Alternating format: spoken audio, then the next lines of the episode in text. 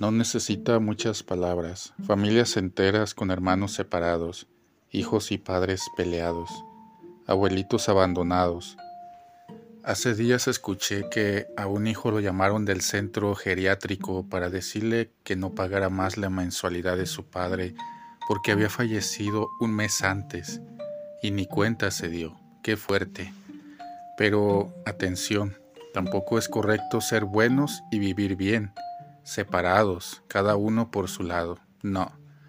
El Señor verá en nuestros corazones si quisimos realmente estar juntos, si hicimos todo lo posible por estar juntos, si apoyamos, ayudamos, no fuimos ocasión de disgusto, intentamos unir, visitamos, llamamos, si dimos más de nosotros.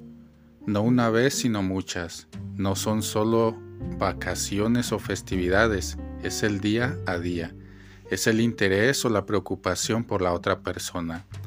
Todo en lo más profundo del corazón donde habita Él lo verá. Cuida y esmérate por todos, pero en especial por los de tu misma sangre. No acumules cosas que entristecen al Señor.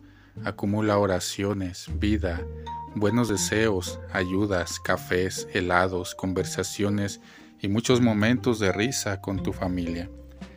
Menos pantallas y más miradas a los ojos, menos habitaciones y más salas, menos disgustos y más abrazos. Anímate a llamar a un tío o tía, primo, prima o hermano hermana con quien no hablas hace rato. Anímate a visitar o a invitar a algún miembro de tu familia. Anímate a proponer un juego de mesa y pasar un momento divertido en familia. Haz familia, haz iglesia.